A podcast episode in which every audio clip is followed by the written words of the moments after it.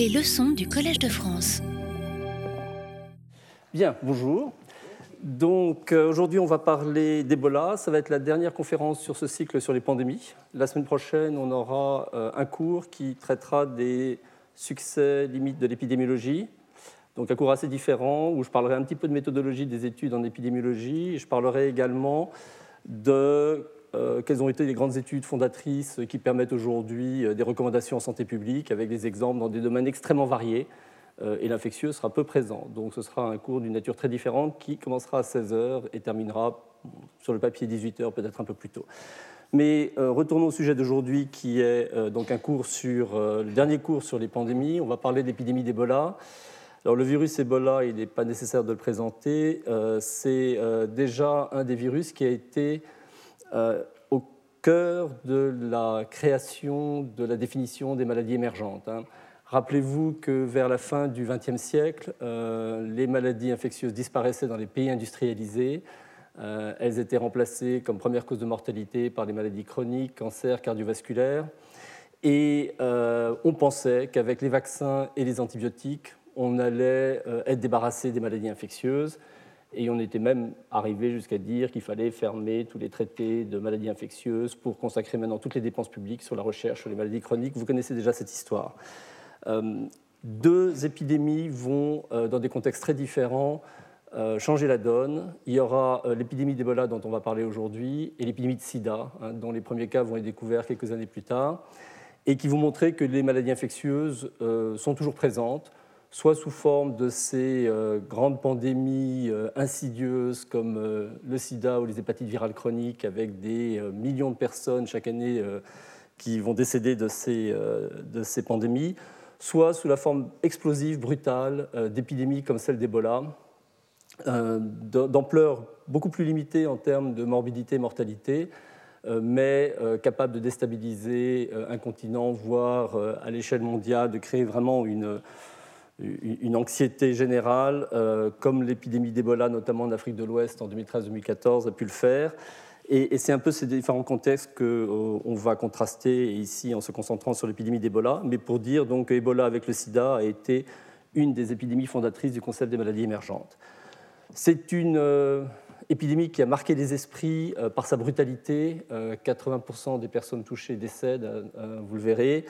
Avec des manifestations cliniques effrayantes. Hein, on parle d'une fièvre hémorragique, hein, des patients qui meurent dans des tableaux d'hémorragie notamment intestinale, généralisée et, donc euh, qui marque les esprits. Le personnel qui prend en charge les patients est touché. Dans les épidémies d'Ebola, euh, euh, le personnel de santé est très exposé et ça contribue également à, l'image de cette épidémie. Et, c'est pour toutes ces raisons, finalement, que cette épidémie née au cœur de l'Afrique centrale a, fait autant parler d'elle. Alors on va euh, maintenant retourner en arrière sur la première épidémie d'Ebola connue. Hein. Il y en a peut-être eu avant, mais la première connue, euh, c'est celle de euh, Yambuku, ce qui était à l'époque le Zaïre, est aujourd'hui la République démocratique du Congo. On est en septembre 1976. Alors, la première, l'histoire commence en fait par telle que nous on la connaît, hein, cette histoire, par l'arrivée d'un thermos euh, bleu euh, dans le laboratoire d'Anvers, euh, en Belgique, avec le laboratoire de Stéphane Patine. Un médecin belge qui travaille à Kinshasa envoie dans ce thermos deux tubes de sang. il y avait quelques glaçons dans le fond. Un des tubes était brisé d'ailleurs à l'arrivée. Et les personnes qui ouvrent le thermos, il y aura notamment Peter Piot, euh, qui, comme vous le savez, a depuis fait une carrière euh, très euh, prestigieuse de chercheur microbiologiste international. Il a également dirigé l'ONU-SIDA. Il a été sur une chaire au Collège de France, hein, la chaire Savoir contre pauvreté, il y a quelques années. Il est aujourd'hui directeur de la Non School. Il y a un virologiste belge, Guido van de Groen, et il y avait un postdoctorant colombien. Tous trois sont les premiers à avoir entre les mains ces échantillons de sang qui viennent d'une religieuse qui était décédée à Kinshasa et donc, un médecin belge envoie ces euh, échantillons euh, dans le laboratoire d'Anvers, qui est un laboratoire connu pour la virologie, notamment en milieu tropical.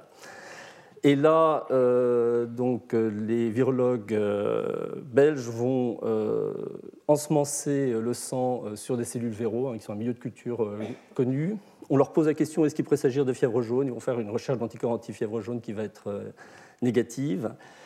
Et puis, ils vont également inoculer dans le cerveau de souris et souriceaux, comme on l'avait fait pour le virus Zika la semaine dernière, ces prélèvements pour voir si quelque chose pousse.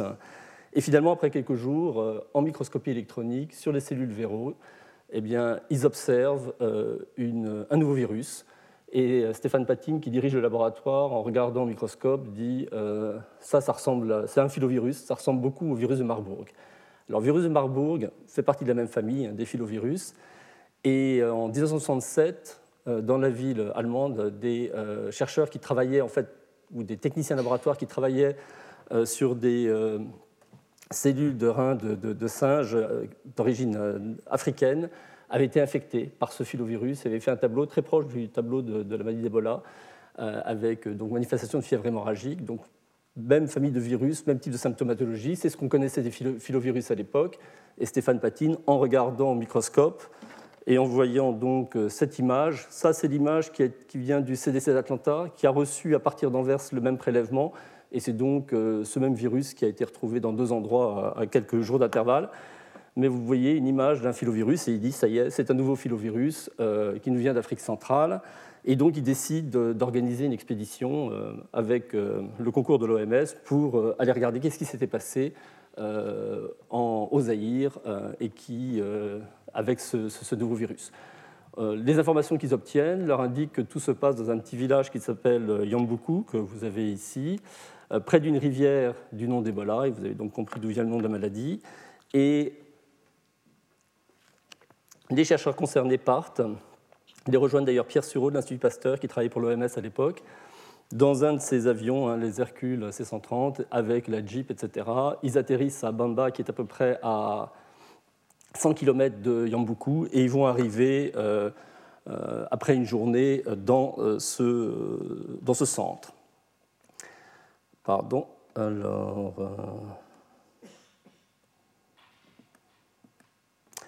Là, vous avez d'ailleurs euh, sur cette photo, donc c'est une mission qui est tenue par des sœurs euh, belges euh, infirmières, 17 personnels soignants. Vous avez ici Peter Piot, vous avez ici Guido van de Grun, vous avez ici Stéphane Patine, et il y a Carl Johnson du CDC d'Atlanta qui est présent également.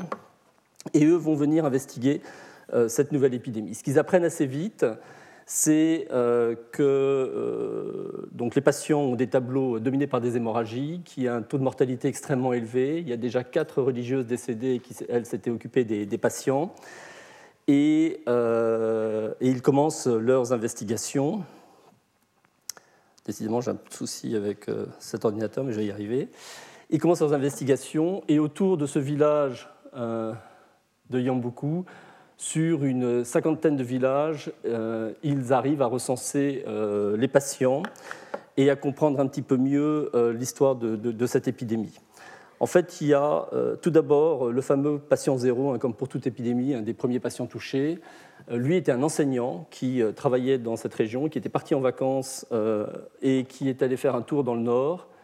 Et fin, fin août, euh, il expliquera qu'il euh, a acheté au bord de la route euh, de la viande de singe et de la viande d'antilope. Il a mangé la viande d'antilope, il n'aurait pas touché la viande de singe. Quelques jours plus tard, il développe une fièvre. Il arrive dans ce centre de Yambuku avec donc une fièvre importante. On le traite pour un paludisme. Hein. On pensait à l'époque assez logiquement que ça pourrait être un paludisme et qui est une urgence médicale. La fièvre diminue un peu, reprend. Quelques jours plus tard, il décède. ces funérailles vont attirer beaucoup de monde et euh, au cours des funérailles, on comprend qu'un certain nombre de gens euh, au contact du, corps du défunt euh, s'infectent et, c'est une partie de l'épidémie que vous observez.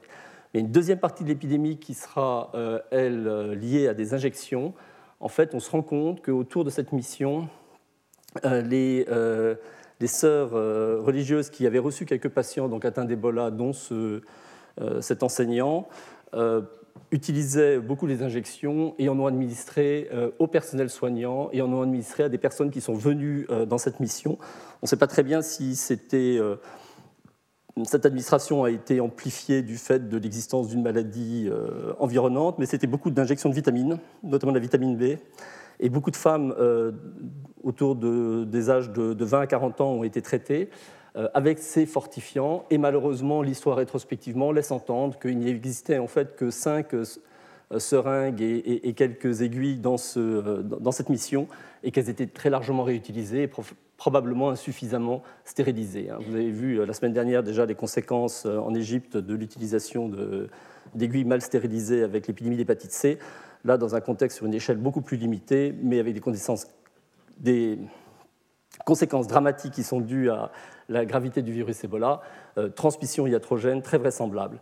Ce qui fait que dans la courbe épidémique que vous voyez ici, il y aura en tout 318 euh, patients avec 88% de décès, donc euh, taux de létalité considérable. Vous verrez ici que les cas, ça, ça a été reconstruit par la mission qui s'est constituée dont je vous parlais au début, beaucoup de cas étaient liés à des injections, c'est ce que vous voyez ici, et puis ça, c'était des contaminations de personne à personne, et euh, qui étaient liées à, euh, au début, l'enterrement du premier patient, et puis après, les contacts avec des patients en phase avancée. Mais dans cette première épidémie, les injections ont joué un rôle important. Donc finalement, après un mois et demi, deux mois, l'épidémie se, termine. Euh, il y a un travail énorme qui a été fait sur tous les villages avoisinants pour recenser les, euh, patients et les personnes contact, mettre en route des mesures d'isolement, de quarantaine, euh, et puis toute une série de mesures de, stérilisation pour éviter les contagions. Un des membres de l'équipe qui intervenait euh, a eu une fièvre suspecte d'Ebola. Vous avez vu qu'ils l'ont mis ici dans une espèce de chambre stérile un peu improvisée. Heureusement, il n'était pas atteint et euh, il est donc euh, sorti tout à fait indemne de cet épisode. Mais beaucoup d'anxiété évidemment autour de cette nouvelle épidémie. Ce qu'on apprend sur l'épidémie de Yambuku en 1976, la durée d'incubation est alors estimée à peu près à une semaine, avec une symptomatologie clinique qui, elle, va durer également une semaine. 3-4 jours, pas très spécifiques, un syndrome un petit peu grippal avec des douleurs pharyngées, une éruption cutanée, des douleurs abdominales et puis finalement des hémorragies, notamment intestinales. Euh, eux ont euh, cité à peu près 80% de formes hémorragiques, ce qui, est, euh, ce qui était beaucoup. Et on verra sur les épidémies ultérieures n'a pas été retrouvé à la même échelle, mais c'est vrai que le caractère de fièvre hémorragique est resté très rattaché à, à l'épidémie d'Ebola. Comme je l'ai déjà raconté, les injections et les contacts interpersonnels ont été euh, impliqués dans la transmission et une surveillance active est mise en place dans les villages avec isolement, quarantaine, des mesures qui ont été reprises depuis dans toutes les épidémies d'Ebola qui se sont succédées euh, au, centre de la République démocratique du Congo. Alors ils mettent en place aussi euh, l'utilisation d'équipements protecteurs, des contaminations, ils se rendent compte de l'importance des rites funéraires et, et la nécessité de, d'enterrer les cadavres avec euh, des, protections pour éviter les contaminations. Et ils testent déjà à l'époque euh, cette idée que les patients qui avaient survécu et qui donc avaient développé une réponse immunitaire protectrice, hein, notamment des anticorps, euh, pourraient éventuellement protéger les personnes qui seraient infectées plus récemment. Et donc ils tentent deux transfusions de plasma de convalescents. On n'a pas dans le papier de l'OMS le, résultat de cette expérimentation. Depuis, euh, vous avez ici sur cette carte toutes les épidémies d'Ebola qui se sont succédées euh, en Afrique, avec sur la partie est, alors il y a quatre types de virus Ebola. Sur la partie est, vous retrouverez le virus Soudan et le virus Bundi-Bugyo, ici. Et puis vous avez ici les virus Zahir qui sont euh, la forme la plus fréquente, qui est celle qu'on a retrouvée en Afrique de l'Ouest en 2014. Il y a également un quatrième type de virus, toujours attaché à cette même famille, qu'on appelle Thai Forest, nom d'une forêt en Côte d'Ivoire, où des chimpanzés avaient été, tombés malades, et une scientifique qui a travaillé à leur contact euh, s'est infectée. C'était un virus, un filovirus, donc de la famille des virus Ebola. Euh, elle a eu une fièvre qui s'est euh, résolue spontanément et, qui n'a pas eu de suite. Aujourd'hui, l'essentiel des épidémies qu'on voit sont des épidémies qui sont liées au virus Zahir. Alors la deuxième grande épidémie d'Ebola qui a eu lieu, hein, vous avez vu qu'il y avait toute une succession sur la carte que je vous ai présentée, celle de Kikwit, qui est une zone urbaine en, République démocratique du Congo. Euh, elle date donc cette épidémie de 1995 euh, et euh, elle est à peu près de la même ampleur que l'épidémie qui avait eu lieu à Yambuku, donc cette première épidémie dont on vient de parler, un peu plus de 300 personnes touchées, taux de mortalité là aussi de 80 euh, simplement parce que les équipes euh, médicales et les chercheurs étaient prêts, puisqu'on connaissait Ebola pour cette épidémie qui quitte, il a été possible de documenter de façon plus systématisée euh, les manifestations cliniques et, d'autres paramètres biologiques associés avec ces épidémies d'Ebola. Donc, vous avez ici, sur une série de 100 patients issus de l'épidémie de Kikwik, les manifestations qui ont été retrouvées. Vous avez chez quasiment tous les patients de la fièvre, 95%, euh, une fatigue, une diarrhée très, euh, très constamment présente aussi, 86% des patients avec nausées, vomissements et douleurs abdominales. Et puis toute une série d'autres symptômes que vous lisez. Vous verrez que les hémorragies sont déjà moins présentes euh, et moins parlantes. Hein. On parle plus de saignements gingivaux. au total, si vous prenez toute la somme, vous arrivez à peu près à 30-40% de patients qui ont eu des saignements, mais ils étaient beaucoup moins au premier plan que ce n'avait été le cas sur la première épidémie d'Ebola. Mais je vous dis tout de suite qu'on n'a pas d'explication euh, pour ce changement de la euh, clinique, hein, d'expression clinique de, la maladie au cours du temps. Euh, mais bon, les hémorragies sont quand même toujours présentes. il y aura également une étude chez les survivants, chez qui on retrouvera des douleurs articulaires, on retrouvera des manifestations oculaires, euh, notamment les uvéites, hein, qui ont été décrites d'ailleurs dans la suite de l'épidémie de 2013-2014 en Afrique de l'Ouest. Donc ça avait déjà été euh, remarqué à l'époque, et la mortalité sur l'épidémie de Kikwik a été de 82%, hein, donc très proche de celle de la première épidémie de 1976. Les euh, tests virologiques permettent de mettre en évidence qu'il y a une charge virale plus élevée dans les premiers jours de l'infection. Vous voyez que là, on est jusqu'à 4-12 jours, et puis après, ça descend sur un nombre relativement limité de, patients. Et puis, ils ont euh, également ici euh, euh, pratiqué des transfusions de sang à partir de patients qui avaient survécu à une série de huit personnes qui présentaient une infection aiguë. Et dans cette expérimentation, les donneurs étaient au nombre de 5, ils avaient entre 27 et 33 ans, et ils ont été prélevés entre 1 et 2 mois après avoir récupéré de leur maladie Ebola. Et, là, on voit que 7 des 8 personnes qui ont reçu euh, leur sang ont survécu, ce qui semble beaucoup par rapport à un taux de mortalité qu'on avait déjà décrit de l'ordre de 80%. Mais si vous regardez attentivement, vous avez ici le nombre de jours depuis le début des symptômes et le moment où la transfusion a été faite. Et pour beaucoup de patients, vous avez plus de 10 jours. Et on peut penser en fait que c'était des patients qui avaient déjà survécu à la phase aiguë, qui étaient en, en période de récupération. Le seul patient qui a eu une transfusion vraiment précoce, à 4 jours, est décédé d'ailleurs. Donc ces données étaient encourageantes, intéressantes, mais euh, on s'est assez vite demandé, attention, est-ce qu'il n'y avait pas déjà eu une sélection naturelle des patients qui étaient en train de survivre pour recevoir ces, transfusions Donc à, pondérer néanmoins. Il y aura euh, la première enquête aussi euh, typique de transmission faite en, comparant euh, les contacts des, patients. Donc, il sur cette étude-là, à partir de 27 patients, ils ont pris les 173 contacts. Et euh, parmi ces 173 contacts, il y a eu 28 cas secondaires. Et ils ont comparé les caractéristiques de ceux qui avaient eu une infection au contact d'un patient et de ceux qui n'avaient pas euh, développé d'infection alors qu'ils avaient été contactés aussi.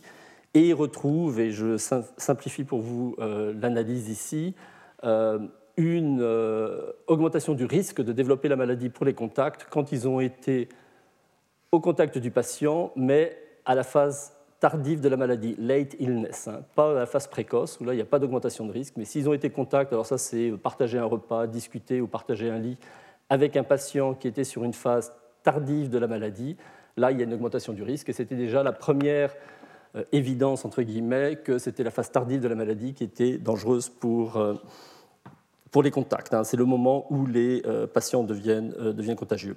Il y a aussi euh, sur l'exposition à un cadavre qui est associée à une augmentation de risque s'ils l'ont touché. Donc, de cette épidémie de Kikwik, on retient sur la partie transmission la possibilité d'une transmission interhumaine via des fluides corporels, les soins aux patients, les rites funéraires hein, qui sont à nouveau signalés, que la contagion ne débute qu'après le début des symptômes, ce qui pour le contrôle d'une maladie infectieuse est entre guillemets une bonne nouvelle parce que ça permet euh, d'avoir déjà identifié les patients comme tels pour euh, les isoler et donc éviter qu'ils soient contagieux pour les autres, sachant que cette contagion est plus importante en phase terminale, ça ressortait déjà sur cette épidémie de, de Kikwit, et les questions qui se posaient autour est-ce qu'il peut y avoir une transmission par voie aérienne, notamment par aérosol dans l'épidémie de Kikwi, qui n'ont retrouvé aucun argument en faveur, et aujourd'hui encore, on pense qu'il n'y a pas non plus d'argument en faveur d'une transmission par aérosol. Donc c'est vraiment une maladie dont la transmission débute plutôt sur la phase tardive de la maladie et par contact avec les fluides corporels des patients, notamment quand ils sont dans les phases terminales hémorragiques. Alors, euh, déjà à ils ont pensé à se dire, euh, pour euh, voir comment se transmet la maladie, on va prendre des prélèvements des patients et on va rechercher le virus dans ces prélèvements. Et alors, ils ont pris des larmes, de la sueur, des selles, des urines, de la salive, du sperme et des sécrétions vaginales. Et c'est finalement dans le sperme qu'ils vont retrouver du virus. Et dans les mois qui suivent la maladie, vous voyez ici que euh, pour ces patients, donc on est là à 52 jours, 82 jours, et là euh, presque deux ans après le, début de la maladie, et on a des PCR positifs jusqu'à 82 jours, 91 jours. Donc en gros, chez quelques patients, dans le sperme, on retrouve jusqu'à trois mois la présence du virus. Et cette notion est importante, vous le verrez sur les prochaines épidémies, car elle pourrait expliquer en partie le redémarrage d'épidémies à distance par présence du virus dans le sperme de patients infectés. donc, voilà déjà sur ce qu'on savait en termes de, santé humaine par rapport aux épidémies d'Ebola, avec l'épidémie de Kikwit, qui est une des épidémies euh, très instructives de, de, cette période. Il y a toute une équipe qui, entre-temps, travaillait pour savoir quel était, euh, d'où venait ce virus, quel était son réservoir animal potentiel. Eux étaient basés euh, au Gabon, euh, au CIENF, avec, euh, dirigé par Éric Leroy. Éric Leroy, qui est un, chercheur qui travaille sur, le, sur Ebola depuis qu'Ebola est connu hein, et qui a fait vraiment les plus grandes contributions dans le domaine de la découverte du réservoir animal et, des animaux qui peuvent être dans la chaîne entre le réservoir et, l'homme. Et là, sur ces études qui sont faites, donc on a ici le Gabon, ici la République du Congo, c'est le Congo-Brazzaville. Hein. Euh, le Zaïre est un peu plus à, l'est. Donc euh, ici, mais, euh, en 2001-2003, vous avez toute une série d'épidémies et à chaque fois la même séquence où on retrouve des animaux décédés, des gorilles, des chimpanzés ou des antilopes, duikers et antilopes. Et on en retrouve dans tous ces endroits, là où des épidémies d'Ebola vont survenir. Et les premiers cas des épidémies d'Ebola, quand ils sont retrouvés, euh, sont souvent des chasseurs qui étaient au contact de ces animaux. Donc un scénario commence un petit peu à se dessiner où euh, le virus Ebola va infecter euh, des grands primates et les chasseurs qui sont au contact de ces grands primates, qui les capturent plus facilement parce que les animaux sont malades, vont après se retrouver au contact des fluides corporels, notamment du sang de ces grands primates, quand ils vont dépecer la viande, et éventuellement s'infecter et ramener le virus dans leur village. Donc ça, c'était un des premiers travaux d'Éric Leroy. Il y a d'autres études très similaires qui racontent la même histoire dans la même région avec euh, euh, euh, le début des épidémies humaines et à chaque fois des carcasses d'animaux qui ont été retrouvées, des animaux morts, qu'il s'agisse de grands primates ou d'antilopes, et qui laissent entendre donc ce, passage. Éric Leroy va poursuivre sa recherche du réservoir animal et va euh, s'intéresser euh, aux chauves-souris. Il euh, va, alors au début, ils ont capturé, toujours dans ces mêmes régions où ils avaient fait tout leur travail sur les, chimpanzés, les gorilles et les antilopes, ils vont capturer toutes sortes d'animaux, beaucoup de chauves-souris, mais également des oiseaux. Ils vont capturer des, rongeurs, hein. plus de 1000 animaux vont être capturés, et passer vraiment à la moulinette, c'est-à-dire que pour les chauves-souris, c'est tous les organes qui vont être testés pour essayer de retrouver le virus. Et ils vont retrouver euh, du euh, virus Ebola chez un certain nombre de chauves-souris, qui sont des chauves-souris frugivores, que vous ne voyez pas euh, très bien ici. Les photos ne sont pas de très bonne qualité, mais vous avez les noms et vous pouvez les retrouver par la suite. Et là, notamment dans le foie et dans la rate de ces chauves-souris, ils vont mettre en évidence, pour 13 d'entre elles, des séquences de virus qui correspondent au, virus Zahir. Donc là, ça y est, on, la boucle est bouclée, on a l'évidence d'une euh, transmission, de, euh, enfin du moins d'un réservoir animal qui est la chauve-souris. Euh, quelques-unes de ces chauves-souris avaient d'ailleurs des anticorps anti-Ebola. après le passage de la chauve-souris vers les antilopes ou les grands primates, il n'est pas nécessairement expliqué. Et alors que le contact grand primate vers l'homme, lui, a été beaucoup mieux, beaucoup mieux décrit. Il est même suspecté pour une, de ces, une épidémie qui a eu lieu près de Kikwit. Euh, donc vous aviez ici Kikwit, là on est donc en, République démocratique du Congo, à, Lombo, Luebo. Il est soupçonné que euh, cette épidémie ait pu être due à des chauves-souris parce qu'avant le démarrage de l'épidémie qui a lieu en juin, autour d'avril-mai, euh, il y a chaque année des arrivées massives de chauves-souris, des migrations massives qui s'installent donc dans la région et euh, euh, beaucoup d'hommes vont chasser ces chauves-souris. Euh, et l'un d'entre eux, qui a été le premier cas, qui a fait une, forme assez relativement bénigne de la maladie, a été au contact, au contact avec le sang d'une chauve-souris. Et après, il y a eu des cas secondaires chez son enfant qui est décédé et puis chez une, une femme plus âgée. Donc, et, une épidémie qui démarre à partir de, cette, femme plus âgée. Donc là, on avait euh, cette notion que euh, les, euh, les chauves-souris ont pu être responsables directement de, cette épidémie. Donc le cycle du virus Ebola tel qu'il est présenté aujourd'hui, un réservoir animal qui est la chauve-souris, peut-être des contaminations directes à l'homme, vraisemblablement des contaminations vers les grands primates et, et des antilopes, et après, à partir de là, passage vers l'homme.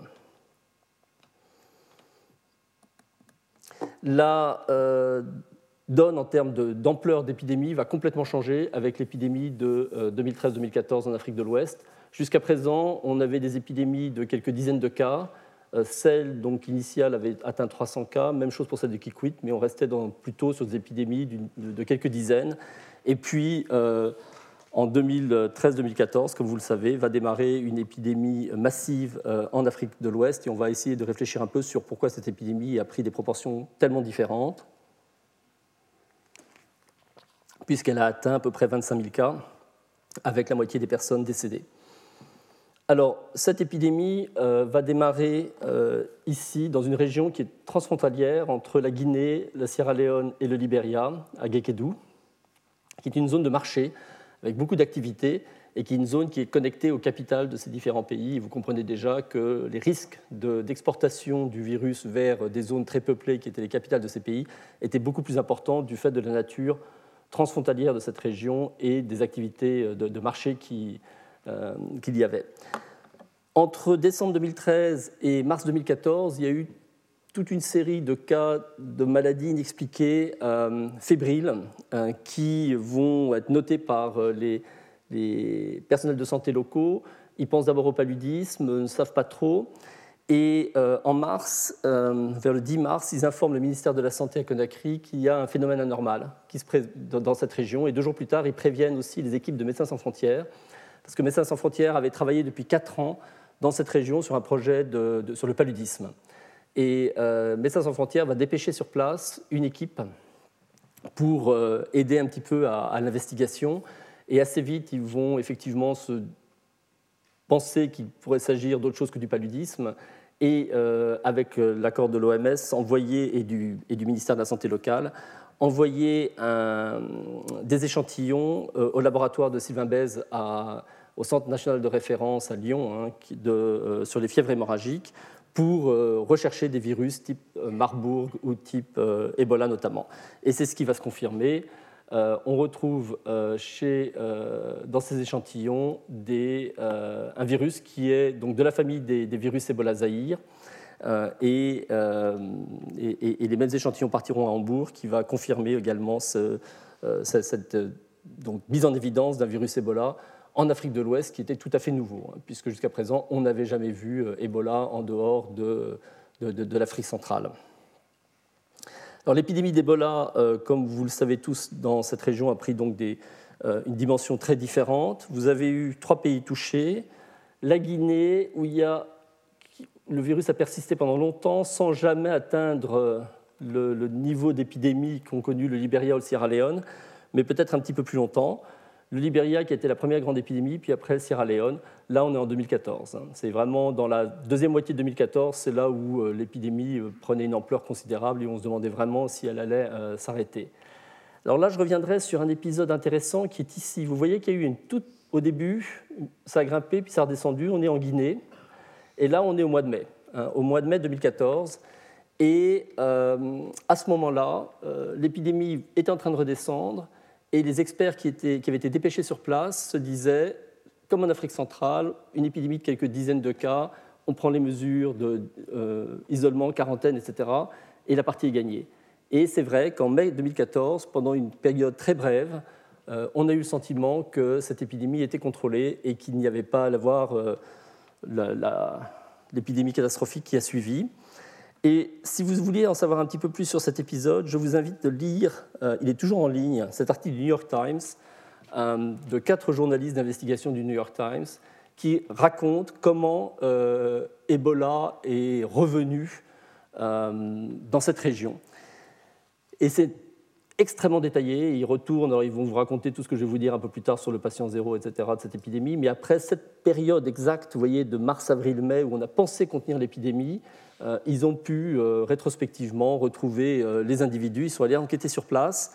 Et ce qui s'est passé finalement, c'est que vers la mi-mars, donc on était au moment où on commençait, on, venait d'identifier euh, l'épidémie, hein, puisque les échantillons avaient été envoyés euh, à la mi-mars euh, à, Lyon, eh bien, dès la mi-mars, alors que l'épidémie était essentiellement en Guinée, il y a deux patients qui partent au Sierra Leone, et une, mère et sa fille, et eux vont démarrer une épidémie au Sierra Leone qui va démarrer à bas bruit, parce qu'au début, vous avez deux patients, il vous faut 14 jours entre chaque génération de patients, donc 14 jours plus tard, il y a eu euh, deux, trois autres patients, puis 14 jours plus tard, 6, 7, 8 patients.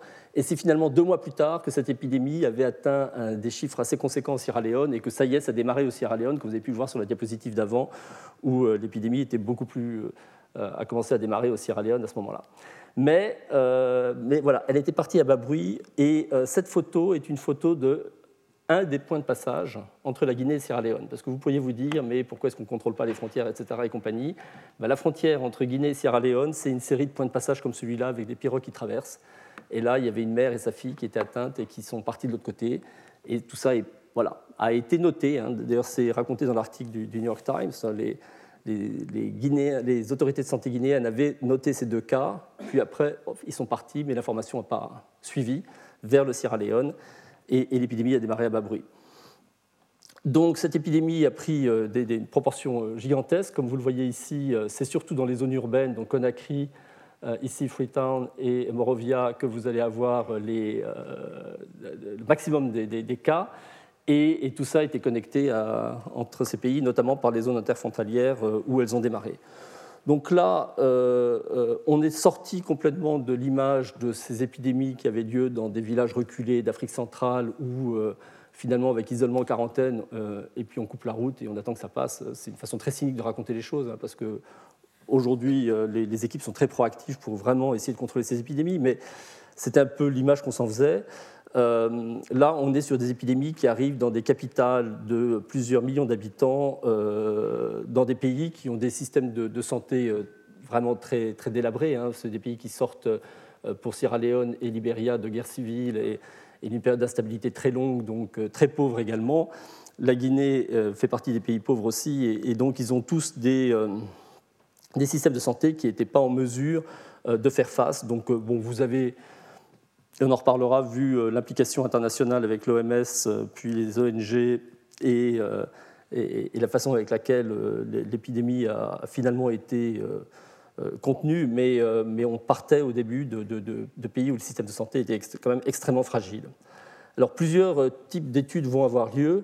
Ici, je vous montre un travail qui a été fait par les équipes de l'Institut Pasteur de Dakar et l'Institut Pasteur de Paris où ils ont euh, documenté des chaînes de transmission. Alors, il est assez difficile, euh, de, et on ne va pas essayer de le faire, de montrer tous ces points de contact, mais juste pour vous dire que par des entretiens, on arrive à reconstruire la nature des, contacts qui ont pu avoir lieu et des chaînes épidémiques entre différents cas qui peuvent impliquer à la fois des transmissions dans le cadre des soins ou en dehors, avec les funérailles notamment, et ce travail a cherché à montrer la, part prise par les transmissions intracommunautaires à l'hôpital et lors des, rites funéraires euh, dans différents euh, moments de l'épidémie. Donc on arrive là maintenant à commencer à faire une, épidémie, épidémiologie assez fine et, qui va alimenter finalement les mesures de contrôle en communauté qui vont être proposées, ou pour les cas, eh on leur demande les contacts. Si les contacts euh, ont des symptômes, on les hospitalise et on leur demande leurs contacts. S'ils n'ont pas de symptômes, ils sont en quarantaine pour 21 jours. Hein, c'est le double de la médiane d'incubation qui, pour cette épidémie, a été estimée autour de 10 jours. Et euh, donc, au bout de 21 jours, s'ils n'ont pas montré de symptômes, on est quasiment rassuré sur le fait qu'ils n'étaient pas infectés, n'ont pas développé la maladie. Il y a des contacts qui peuvent être perdus, etc. etc. Donc, il y a, tous ces scénarios sont, expliqués. Et vous avez des équipes qui partent faire à la fois la communication sur euh, euh, l'importance de, se présenter quand on a des symptômes dans les centres de soins. Et après, le, quand on a des cas suspects, eh bien, on envoie des, personnels de santé pour aller chercher ces cas suspects et les amener à l'hôpital avec ces scènes qui sont à la fois terrible et euh, où on voit ces hommes euh, complètement euh, dans, les tenues de protection emmener un patient et, les proches et, les voisins qui sont là et qui regardent impuissants ce qui est en train de se faire. Donc, tout ceci s'accompagne d'une mobilisation sociale qui est forte, avec voilà, dans les différents pays des, explications à la population sur euh, les conduites à tenir, etc., euh, pour à la fois la prévention et que faire si on présente des symptômes. Beaucoup de travail a été fait autour des rites funéraires parce qu'on s'est rendu compte assez vite qu'au euh, au moment où les patients étaient décédés, les familles dans ces pays vont nettoyer le corps et après participer donc à, l'enterrement et, être très exposé. Euh, le moment où les patients sont décédés, c'est là où tous les fluides corporels sont les plus infectés. Donc, pour, euh, il y a eu au début des mesures assez radicales qui ont été prises pour euh, prendre les corps et les enterrer en coupant tout contact avec la famille, mais du coup, on s'est rendu compte que c'était très peu productif parce que les familles pour qui ces rites funéraires sont très importants allaient rechercher les corps à nouveau ou anticipaient et partaient avec les corps au moment où les patients étaient sur le point de décéder. Et, donc, il y a eu là beaucoup de travail qui a été fait par les anthropologues qui se sont impliqués euh, dans ces épidémies d'Ebola, plus que dans euh, beaucoup d'autres épidémies similaires, pour essayer de comprendre euh, comment faire que les rites funéraires puissent être suivis, mais soient faits dans des conditions dignes pour, pour les familles et, et sécurisés en même temps. Et c'est un peu ce que ces images symbolisent ici. Vous avez différentes modalités qui ont été proposées. Euh, pour permettre à la communauté de participer. Après tout, si vous ne touchez pas le corps, il n'y a pas de danger.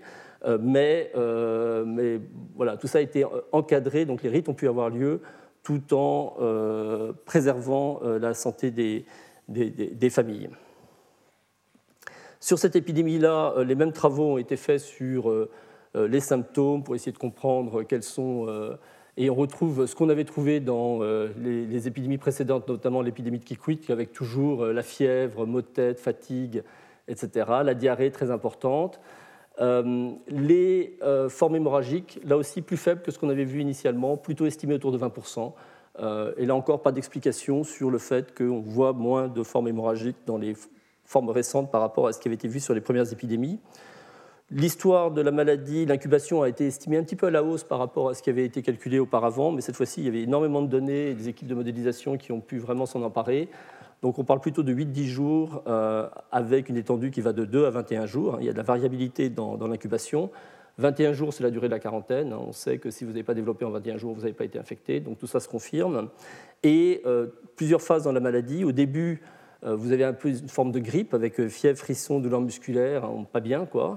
Et puis après, après 3 à 5 jours, c'est là que vous développez euh, les syndromes gastro-intestinaux, la diarrhée notamment, euh, et où vous basculez dans la forme de la maladie, avec euh, au bout d'une semaine pour certains patients le choc et, l'évolution vers le décès.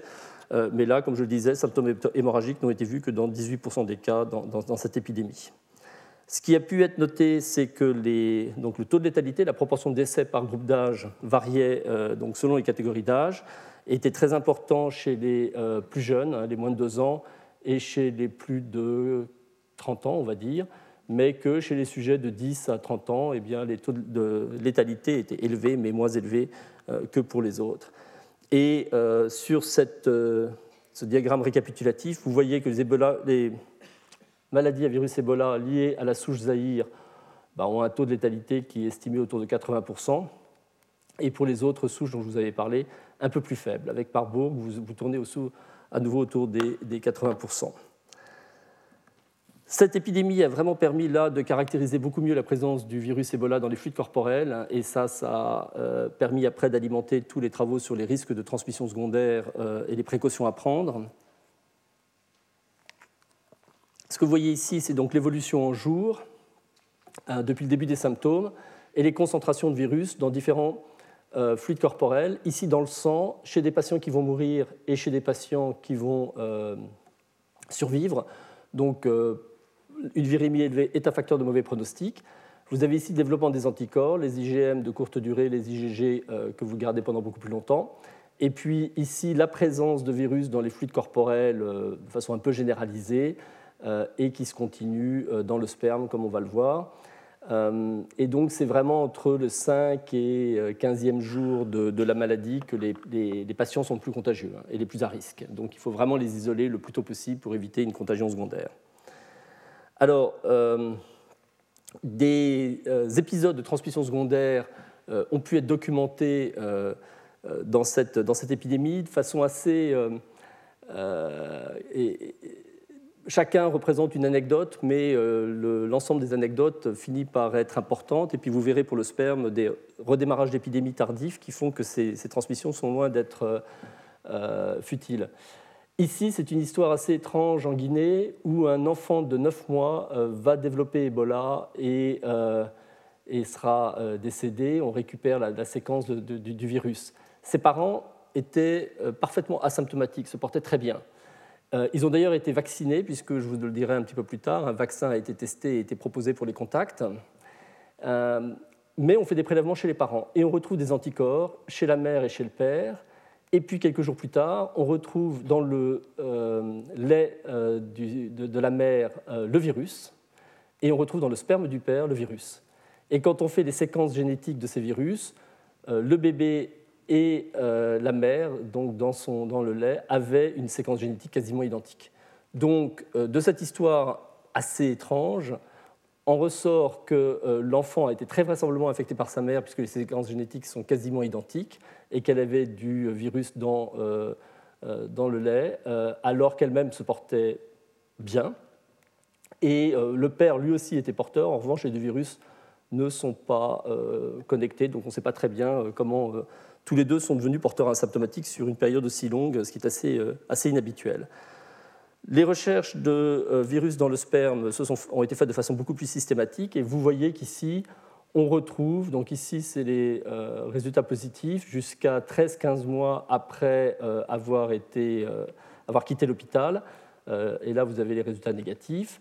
Donc on peut retrouver jusqu'à plus d'un an après avoir quitté l'hôpital du virus dans le sperme. Alors ça, ce sont des détections par PCR.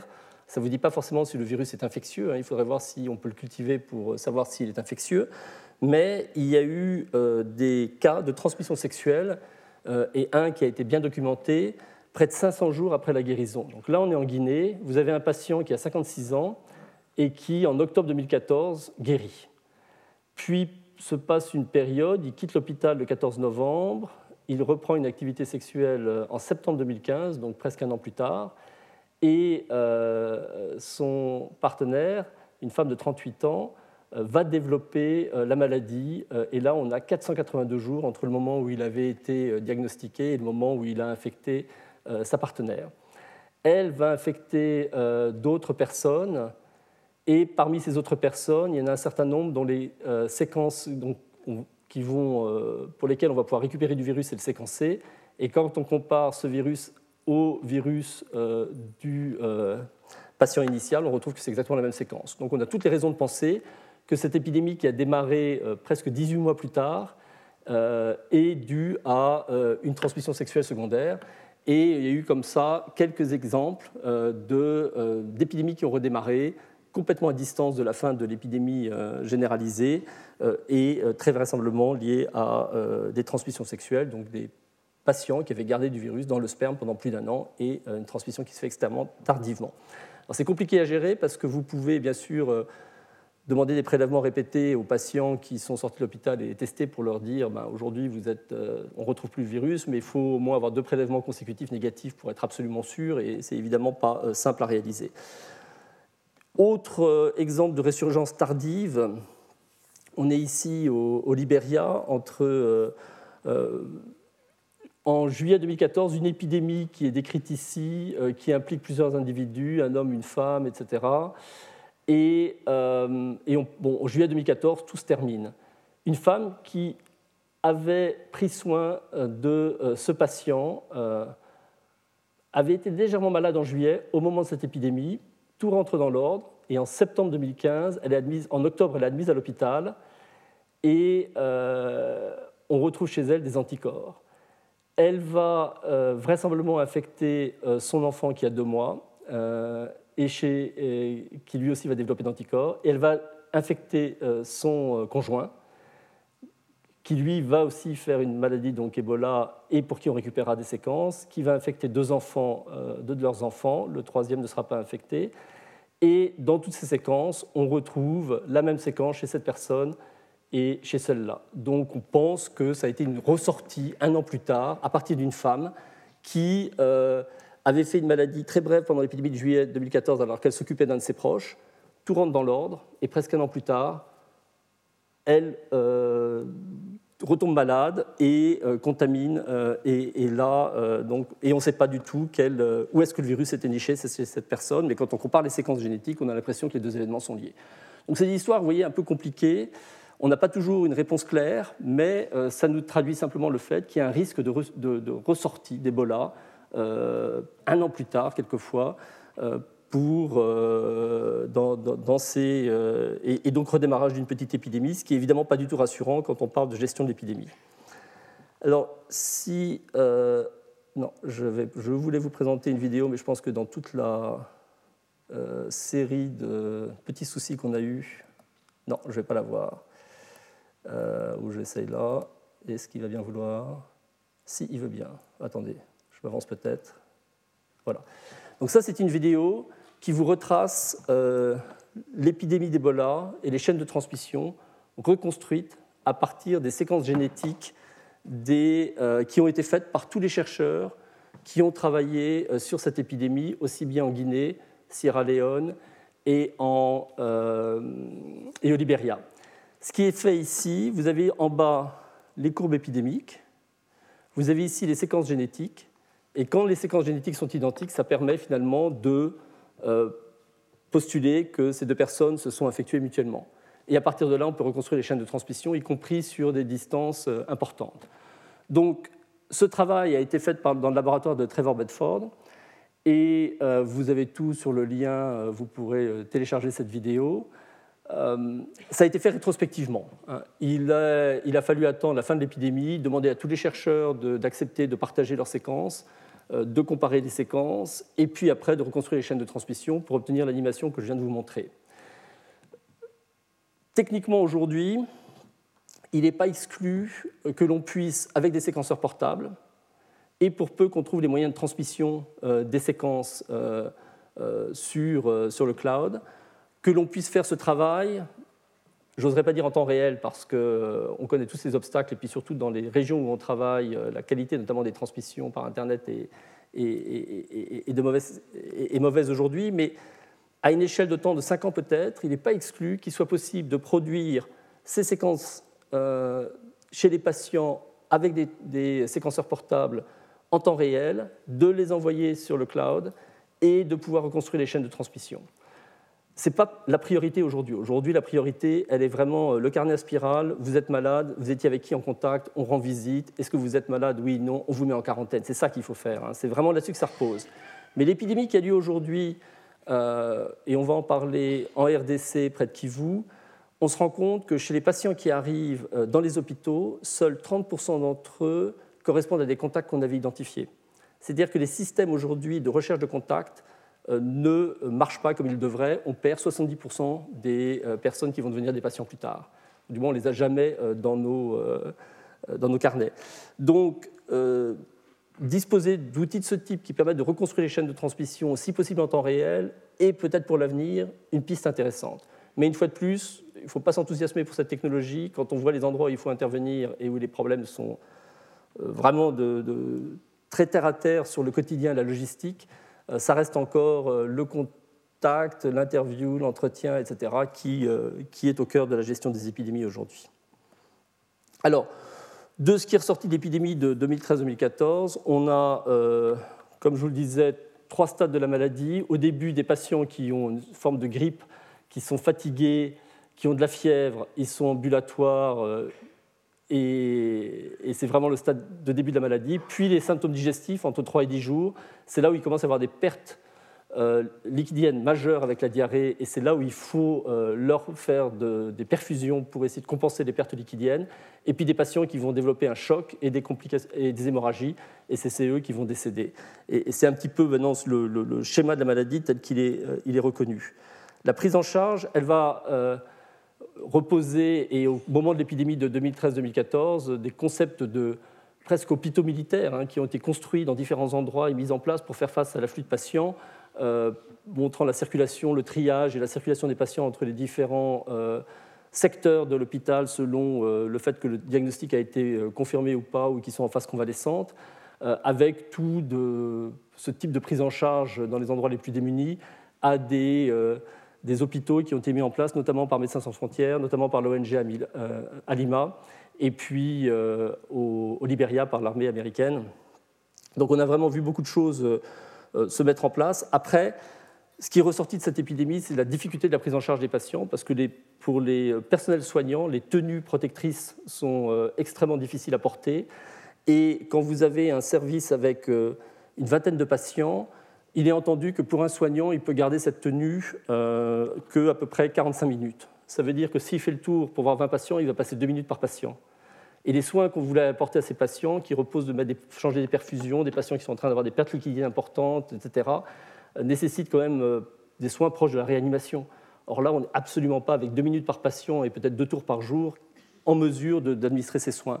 Et c'est ce qui explique que les taux de mortalité pendant cette épidémie, malgré tous les efforts des personnels soignants, sont restés très élevés, puisqu'on était quand même autour de 60-70% euh, hein, pendant l'épidémie 2013-2014, même si sur la fin, avec la pratique et une meilleure prise en charge, les taux ont baissé jusqu'à 40%.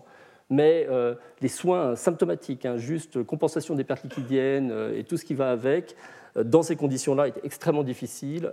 et, et, ces tenues protectrices qui ne pouvaient être gardées que 45 minutes ont contribué à rendre le travail des personnels soignants très difficile. Et puis vous imaginez aussi les contacts avec les, patients extrêmement euh, euh, limités dans le temps euh, et, tout ce que ça représentait d'un point de vue humain pour ces patients qui étaient dans, un état critique et en train de mourir, et, de n'avoir que des contacts deux fois par jour pendant deux minutes avec des personnes dans des tenues comme celle-là, c'est certainement effrayant.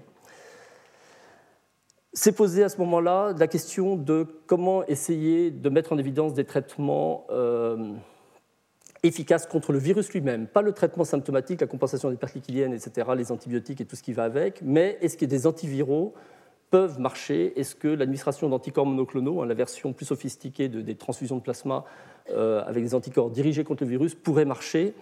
Et là, je vous ai juste mis euh, une controverse du Lancet, hein, donc un journal médical très influent, où euh, sur la gauche, les équipes de Médecins sans frontières et un certain nombre de de, grands noms d'Ebola, hein, de gens qui connaissaient vraiment la maladie, disaient que dans les conditions de prise en charge des patients telles qu'elles existaient euh, pendant ces épidémies, il n'était pas possible de faire des essais qu'on dit randomisés avec tirage au sort, parce que vous ne pouvez pas euh, comparer l'efficacité d'un traitement contre un placebo euh, pour une maladie qui a un taux de mortalité qui atteint 70-80%, si vous avez la moindre raison de penser que le traitement que vous allez tester peut avoir une efficacité. Donc eux disent euh, on n'est pas dans une situation où on peut faire un tirage au sort, on n'est pas dans une situation où on peut obtenir le consentement d'un patient euh, informé hein, en leur expliquant euh, le pourquoi d'un tirage au sort, etc. Alors que vous l'avez vu, il y a deux minutes de contact avec les patients par jour, des patients qui sont en train de mourir, dans une, dans, une langue différente pour beaucoup d'entre eux. Enfin bref, donc on n'est pas du tout dans les conditions d'un essai randomisé, et ils ont donc fait une tribune dans Lancet là-dessus. Et puis de l'autre côté, il y a eu les méthodologistes rigoureux qui, eux, disent on comprend parfaitement vos arguments, mais si vous ne faites pas d'essais randomisés, on n'aura jamais la réponse. Et on ne pourra jamais dire que le traitement va marcher ou pas. Et donc eux, et là c'est ce qu'il dit ici, il y a au moins quatre raisons de penser qu'il euh, faut faire des essais randomisés en gros. Et ça a été vraiment un débat euh, très très vif dans, la euh, littérature scientifique. Qu'est-ce qui est sorti de l'épidémie de 2013-2014 Il y a quatre traitements qui ont été testés. Un antiviral qui a été repositionné, hein, c'est-à-dire c'est un traitement qui était déjà utilisé dont on savait qu'il présentait très peu d'effets indésirables, qui s'appelle le favipiravir, qui était utilisé pour le traitement de la grippe, et dont on avait pu voir in vitro et sur des modèles animaux qu'il aurait une efficacité contre Ebola. Il a été testé, mais donc là, il n'y a pas eu de randomisation, de tirage au sort, parce que euh, c'était l'équipe de l'INSERM hein, française qui a mené cet essai avec les autorités euh, guinéennes. Et euh, ils se disaient, on n'est pas dans une situation où on peut faire un tirage au sort. Donc ils ont traité 99 patients, et ils ont eu des résultats mitigés, et l'essai est considéré comme non concluant. Donc finalement, de cet essai-là, on n'a pas pu ressortir de l'information. Peut-être que ça a une efficacité, mais dans ces cas-là, elle est modeste. C'est peut-être la seule chose qu'on pourrait dire à la suite de cet essai si la favipiravir a marché, l'effet est modeste. Et peut-être qu'il peut marcher chez les gens qui ont des charges virales basses. Mais en comparant avec des témoins qu'on appelle historiques, c'est-à-dire des séries de patients antérieurs, puisqu'ils n'ont pas fait de tirage au sort, ils n'ont pas pu mettre en évidence de bénéfices de cette molécule. Il y a eu euh, des transfusions de plasma de patients convalescents euh, qui ont été faites avec là aussi un essai à un bras, pas de tirage au sort, euh, comparaison à des témoins historiques, des patients qui, avaient été traités dans le même hôpital dans les semaines qui précédaient euh, l'utilisation de ces plasmas de patients convalescents. Et là aussi, on n'a pas pu conclure qu'il y avait un effet. Les seuls qui ont fait un essai randomisé, c'est euh, un groupe américain qui testait des anticorps monoclonaux, ZMAP. et là, ils ont tiré au sort contre placebo. Ils ont pu recruter que 72 patients parce qu'ils sont arrivés en fin d'épidémie sur les 200 planifiés. Il y a une mortalité plus faible chez ceux qui ont reçu le ZMAP par rapport au euh, groupe euh, tiré au sort pour le placebo, mais ce n'était pas concluant, mais probablement un manque de puissance statistique. on ne saura jamais. Hein. Ils visaient 200 patients, ils n'ont pas réussi à les inclure. Puis il y a eu des ARN interférents qui ont été testés sur un tout petit nombre de patients, avec euh, des résultats qui ont été peu concluants et puis surtout des effets indésirables importants qui font que cette piste a depuis été abandonnée. L'épidémie de Guinée a été aussi l'opportunité de tester un vaccin.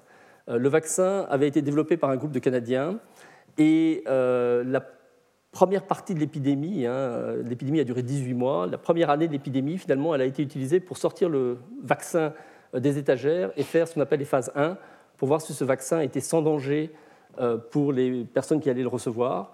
Donc ça a été fait dans différents pays, au nord et au sud, et, seulement sur la fin de l'épidémie en 2015, il a été possible de démarrer un essai randomisé pour voir si le vaccin, dont on savait depuis qu'il était sûr, euh, avait une protection contre euh, le virus Ebola. L'essai qui a été utilisé, euh, la, méthodologie utilisée était des essais randomisés en anneaux, c'est-à-dire que ce qu'on appelle en anglais ring vaccination. L'idée était, quand vous avez un patient, vous allez vacciner ses contacts et les contacts des contacts.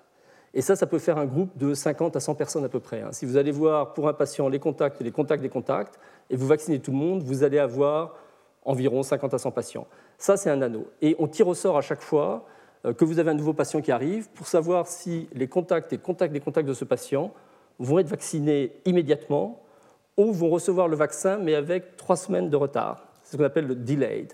L'idée, c'est qu'on va vacciner tout le monde à terme, mais euh, pour un groupe, on va vacciner les gens immédiatement, et pour le groupe, on attend 21 jours avant de vacciner, euh, qui est une façon de euh, limiter le, fait d'être contre placebo ou pas, parce qu'on se dit tout le monde va recevoir le vaccin à terme, mais un groupe le reçoit tout de suite et puis le groupe plus tard. Et c'est ça qui permet la comparaison.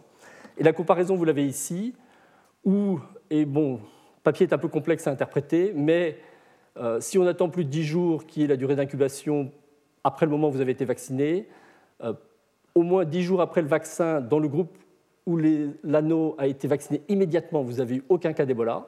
Et dans les groupes où vous avez attendu 21 jours, avant même que ne démarre euh, cette vaccination dans ce groupe-là, il y a déjà eu 16 personnes qui ont euh, développé Ebola. Et euh, ce qui laisse entendre que la, protection pourrait être de l'ordre de 100%, mais avec un intervalle de confiance, et c'était significatif. Donc le design un peu complexe, mais a permis, donc en comparant une vaccination immédiate à une vaccination retardée, de se rendre compte que ce vaccin très vraisemblablement protégeait. Et c'est ce vaccin qui est utilisé aujourd'hui dans l'épidémie du kivu euh, au pour les contacts et les contacts de contact, exactement avec le même euh, procédé. Alors, comment est-ce que tout a commencé en 2013-2014 les, les, investigations ont pu avoir lieu après euh, la fin de l'épidémie. Elles ont euh, démarré, euh, ils sont retournés euh, donc dans un petit village qui s'appelle Meliandou, près de la région Gekedou. Là, vous avez Sierra Leone, la Guinée et Libéria, cette zone à très frontalière. Là était la maison dans laquelle un enfant de deux ans, qui est considéré comme le patient zéro de l'épidémie de 2013-2014, en décembre 2013, a donc développé la maladie. Et les investigateurs se sont beaucoup intéressés à un arbre qui était à peu près à 50 mètres de cette maison et où cet arbre en fait contenait énormément de chauves-souris. Et le petit garçon qui avait deux ans avait l'habitude d'aller jouer dans ce coin-là avec, avec, des amis. et quand les investigateurs sont arrivés, en fait, l'arbre avait été brûlé par les villageois, euh, qui n'ont jamais vraiment donné de bonne explication pour ça. Mais quand ils ont brûlé l'arbre, un nuage de chauves-souris euh, est parti. Et c'était des chauves-souris comme celle-là euh, qui. ils ont retrouvé des traces d'ADN de cette chauve-souris. Ils n'en ont plus retrouvé quand ils sont arrivés, mais ils avaient de l'ADN de cette chauve-souris dans les, cendres autour de l'arbre. Donc l'hypothèse qui est aujourd'hui avancée, sans qu'on ne pourra jamais la confirmer, est que peut-être euh, cet arbre à chauve-souris comptait des chauves-souris infectées par le virus Ebola et que ce petit enfant de deux ans qui était allé jouer au contact de cet arbre aurait été infecté. Là, c'est toutes les premières chaînes de transmission qui démarrent avec ce petit garçon de deux ans et je vous passe le tout, mais c'est juste pour vous montrer que tout ça peut être reconstruit aujourd'hui avec euh, l'interrogatoire, en regardant les dates, etc. Puis là, ils ont fait une enquête sérologique et chez les survivants, ils ont retrouvé des anticorps et ont donc pu trouver un certain nombre de cas asymptomatiques. Cette épidémie de 2013-2014 n'a pas simplement touché les trois pays dont on parlait, elle a également touché des pays voisins en Afrique de l'Ouest, euh, le Nigeria, qui a eu de mémoire 15 cas avec 8 décès et qui a réussi à contenir l'épidémie alors que le virus est arrivé à Lagos. Et là, il y avait eu quand même très très grosse angoisse parce que c'est une énorme capitale, Lagos. Euh, au Sénégal, ils ont eu un cas euh, et, et, rien de plus. Et puis au Mali, ils ont eu quelques cas, je dirais autour de 8 de mémoire là aussi. Il y a eu euh, également des cas exportés euh, au-delà du continent africain. Euh, aux États-Unis, un médecin qui travaillait pour MSF qui a développé Ebola alors qu'il était de retour aux États-Unis. Vous vous souvenez peut-être de l'histoire. On a retracé tout son parcours dans le métro. Il a joué au bowling. On a testé les balles de bowling. Enfin, on a fait tout le truc. Ça, c'est bien fini. Pas de cas secondaire et lui-même a survécu. Et là, c'est une infirmière qui est rapatriée, je crois, en Floride et qui avait été elle aussi infectée alors qu'elle travaillait dans, sur le terrain. Je terminerai pour les cinq minutes qui, restent par l'épidémie actuelle d'Ebola, euh, qui a lieu dans le euh, Kivu ici, le nord Kivu, euh, qui est la plus grosse épidémie maintenant après celle d'Afrique de, l'Ouest, puisqu'on atteint bientôt, va bientôt atteindre les 1000 cas, qui est particulière parce que c'est une épidémie qui a lieu dans une zone de conflit armé très importante, hein, avec des, des groupes de donc qui cherche à contrôler la région, euh, l'armée euh, RDC qui, s'interpose, euh, le contexte électoral en plus récemment qui a rajouté un niveau de difficulté à tout ça, des, un centre MSF qui a été brûlé où les patients été pris en charge, et ça c'est relativement récent, hein, c'est dans le mois dernier. donc des, vraiment une situation extrêmement difficile pour l'intervention parce que quand vous devez aller faire des recherches de contact et puis contact de contact et que vous avez des milices armées qui circulent et euh, des exactions contre les personnels qui sont engagés dans la lutte contre l'épidémie, ben, ça rend les choses très très, très, très difficiles. Donc contexte d'intervention particulièrement difficile, avec des progrès très, euh, très lents. L'épidémie n'explose pas, mais ne s'arrête pas non plus. Euh, la vaccination en anneau, telle qu'elle avait été testée en Guinée, a été aussi mise en place très tôt pour cette épidémie, avec donc euh, près de 100 000 personnes qui auront été vaccinées. On, vaccine les contacts et les contacts de contact. Il y a des agents de santé aussi également qui reçoivent le vaccin. On a élargi aux enfants, parce qu'on a eu depuis des données de phase 1 qui laissaient entendre que le vaccin était sans danger pour les enfants, et sans données, mais parce qu'on pense que c'est important, très récemment, ça a été élargi aux femmes enceintes. Euh, une femme enceinte qui est affectée par le virus Ebola euh, va quasiment systématiquement mourir. Donc la décision a été prise de les vacciner, même si on n'a pas de données sur euh, l'innocuité du vaccin chez, les femmes enceintes. Il y a euh, des traitements, un essai randomisé à quatre bras qui est en cours, 112 patients par bras, très difficile parce que les patients sont un peu éparpillés et on teste quatre types de, euh, traitements, des anticorps monoclonaux, dont un anticorps monoclonal qui avait été isolé d'un patient du Kikwit de l'épidémie dont je vous ai parlé plus tôt, 1995. et puis un antiviral, analogue nucléotidique également, est testé dans cette, dans cette évaluation. Les traitements symptomatiques euh, sont euh, aujourd'hui mieux administrés dans les endroits où ils peuvent le faire. Bien sûr, quand on brûle l'hôpital, euh, vous devinez. Mais là, c'est une photo qui est tirée. C'est l'équipe d'Alima, donc une ONG qui a maintenant des systèmes d'isolement des patients qui permettent des contacts beaucoup plus répétés et fréquents pour le personnel médical qui va les prendre en charge et, qui espère ainsi qu'on puisse faire descendre la mortalité d'Ebola, peut-être au 20% qui a été constaté dans les pays industrialisés. Quand dans l'épidémie de 2013-2014, des personnels avaient été rapatriés euh, en Europe, aux États-Unis, la mortalité pour ces personnels atteints d'Ebola était de 20%. Donc c'est peut-être une cible pour la prise en charge. Euh, là, dans cette épidémie aujourd'hui, on est à peu près à 60%. Mais euh, si on arrivait à traiter tôt et avec des traitements symptomatiques efficaces, peut-être qu'on arriverait à descendre vers ces 20% qui représentent la cible d'aujourd'hui. Une réflexion intéressante de Joanne Liu, qui est la présidente de MSF, qui très récemment s'est exprimée hein, le 6 mars, et qui disait que d'un côté, on a aujourd'hui des vaccins, enfin un vaccin, il y a un deuxième qui est en voie d'expérimentation, il y a des traitements qui semblent prometteurs, et en même temps, une population qui refuse d'aller se faire soigner. Pour les populations locales, euh, le fait d'être euh, hospitalisé euh, reste encore extrêmement difficile. La, perception qu'ils ont finalement, c'est que les, déjà vous avez ces hommes en, tenue donc, très effrayante qui arrivent, qui prennent les gens et qui les emmènent, et on sait que les gens qui vont dans les hôpitaux, il y en a entre 60 et 80% qui vont jamais en sortir. Et pour les populations locales, la perception de la prise en charge est évidemment très mal vécue. Sur l'épidémie de 2013-2014, il y avait des reportages terribles, je ne sais pas si vous avez vu sur la BBC notamment, on voit une petite fille de 7 ans, de nuit, qui est arrachée à sa famille par des espèces de cosmonautes. Euh, elle va dans un centre, elle va mourir trois, jours plus tard, euh, complètement seule, vous voyez, complètement perdue. Et pour les familles, c'était très dur, mais c'est aussi très dur pour le personnel euh, hospitalier et le personnel des ONG.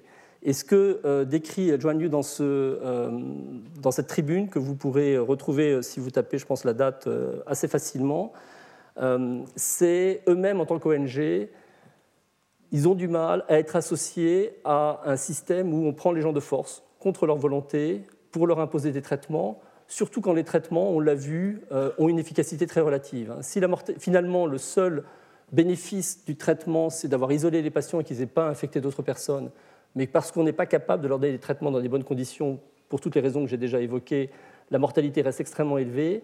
Le fait de l'imposer de force euh, sans le consentement des familles, va à l'encontre de euh, principes très élémentaires de la prise en charge des patients. Et MSF développe vraiment une, réflexion là-dessus en disant euh, il ne faut pas s'étonner si les populations refusent de venir dans les centres de traitement qu'on leur propose, vu les conditions dans lesquelles se font les hospitalisations forcées et vu le peu de résultats qu'on obtient avec nos traitements. Et il y a des membres d'MSF, elle le dit à mot couvert dans cette intervention, mais pour avoir discuté beaucoup avec des membres d'MSF, il y en a qui aujourd'hui suggèrent de faire des prises en charge à domicile, qui disent finalement, il faut vraiment qu'on réfléchisse sur la possibilité de proposer aux patients de rester chez eux et de former la famille pour leur donner des soins minimums, euh, sans eux-mêmes s'exposer, euh, mais euh, qui, dans certains cas, leur permettraient de passer le cap aigu. Parce qu'aujourd'hui, ce qu'on voit, c'est que les gens vont se cacher, que les transmissions secondaires non contrôlées sont beaucoup plus importantes, alors que s'il y avait une participation possible des familles, à ce moment-là, le traitement serait beaucoup mieux accepté, les isolements et les quarantaines seraient beaucoup mieux euh, réalisés, euh, et, on aurait peut-être un meilleur contrôle de l'épidémie. C'est évidemment discutable et le débat au sein des MSF est très intense. Hein. J'ai entendu cet avis, mais j'ai entendu d'autres gens des MSF qui disent euh, Attendez, le traitement dont on parle, ne pourra jamais être donné par les familles et vous exposez les familles à un risque très élevé au contact de leurs proches et même toutes les explications que vous donnerai euh, ne les permettront pas de les protéger complètement. Mais je veux simplement dire que le débat est posé et qu'il n'est pas aujourd'hui simplement accepté par tous de dire euh, on prend de force, on met en isolement et parce que voilà, il n'y a pas moyen d'autre. On, sait que c'est terrible, mais on n'a pas d'autre choix. Donc je voulais voilà partager avec vous cette réflexion. Et c'est dit euh, dans le texte de Joanne Liu. Euh, à vrai, je ne vais évidemment pas euh, le. Mais je vais vous dire exactement ce qu'elle dit. including giving disease management choices back to patients and their families. Et, ça rejoint, je trouve, ces réflexions que j'ai vues dans le débat, en tout cas de collègues d'MSF. Maintenant, peut-être que eux-mêmes n'iront pas jusqu'à proposer cela, et je ne veux pas du tout me poser comme porte-parole. Ce serait euh, ce n'est pas du tout mon rôle. Mais voilà, c'est simplement vous dire, cette prise en charge forcée pose des difficultés euh, pour les humanitaires qui sont impliqués et, euh, qu'il y a des vraies réflexions qui sont, en cours. Je terminerai simplement avec cette diapositive. Vous avez probablement vu la résolution, pas très bien voir, mais qui montre le maillage de routes extrêmement dense qui existe maintenant. Et sur cette dernière épidémie qui est en cours aujourd'hui, vous voyez qu'on est tout près du Rwanda, tout près de l'Ouganda, tout près du, Sud-Soudan, avec, et, que finalement notre réflexion par rapport aux épidémies d'Ebola a complètement changé. Avant l'épidémie de 2013-2014, on avait, euh, quand on voyait une nouvelle épidémie d'Ebola démarrer, on dirait au pire il y aura 200-300 cas, le plus souvent quelques dizaines de cas. Euh, on isole, on fait ce qu'on appelle du containment, on contient, et ça passera. Et puis on s'est rendu compte à l'épidémie 2013-2014 que ça des grandes capitales pouvaient être touchées, hein, avec une épidémie de 25 000 personnes, et que maintenant cette nouvelle épidémie euh, au Nord Kivu, euh, on n'arrive pas au bout, qu'on est très proche de pays voisins, et qu'il va falloir qu'on s'habitue à une recrudescence d'épidémies de plus en plus difficile à contrôler parce que les populations sont de plus en plus nombreuses. Très vite, on arrive dans des villes. Là, il y avait une ville comme Beni, par exemple, qui a été touchée assez rapidement. Euh, et donc, ça y est, dès qu'on est dans des densités de population euh, en ville, euh, le contrôle de l'épidémie devient vraiment, vraiment difficile. Et c'est vrai pour un virus comme Ebola, mais il y a d'autres virus comme Marburg, comme Lassa, comme la variole du singe, qui vont éventuellement nous poser les mêmes problèmes dans les années à venir et que la densité des populations, les zones urbaines, la connexion entre ces zones urbaines, les passages transfrontaliers font que ces épidémies vont très naturellement devenir de plus en plus difficile à, contenir. Et donc tout le travail qui est en cours aujourd'hui euh, au Nord Kivu dans des conditions très difficiles est capital pour essayer de mieux comprendre quelles sont les solutions qu'on peut apporter. Je vous remercie. Retrouvez tous les contenus du Collège de France sur www.colège-2-france.fr.